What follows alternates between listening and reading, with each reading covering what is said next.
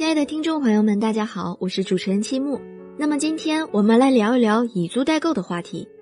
前几天呢，有一个朋友向我吐槽，原本计划换车准备出游，都会被例如洗衣机坏了需要更换、朋友结婚需要份子钱等等不确定的支出所耽误而困扰。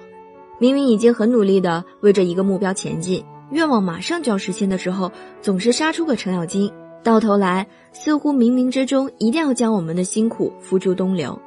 然而车到山前必有路。只要乐观面对，总是能寻找到走出困境的机会。何况解决一个问题的办法总是会有的，那就是以租代购。什么是汽车以租代购业务？就是将汽车以长租的方式出租，用户逐月支付租金，待租期年限到期后，企业将车辆所有权过户给用户的一种业务模式。这种方式实际上是租车和贷款购车的有机结合。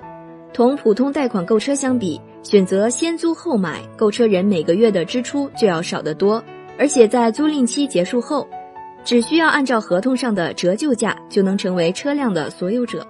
目前，美国采用汽车融资租赁方式售出的汽车达到汽车销量的百分之三十五。日本每年的汽车租赁销售规模为两百多万辆，约占其全国新汽车销量的百分之十五，并呈不断增长趋势。而德国以该方式销售的汽车，则占本土汽车市场近五成。在加拿大，汽车虽然像自行车一样普及，但许多加拿大人开的车并非完全属于自己，而是受益于先租后买的方式，优先获得了使用权。以租代购是消费方式的升级。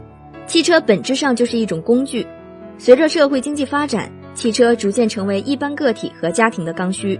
日常通勤、差旅出行、老人代步，大部分人买车的动机越来越倾向于将汽车作为工具使用，而不再是所谓的炫富手段。这就表示用车的需求是首位，其次才是拥有这辆车。在可以优先获得汽车使用权的前提下，仍一定要花掉自己辛苦攒下来的存款买下一台车，不留余地的过日子，不可谓是明智的选择。以租代购有哪些好处呢？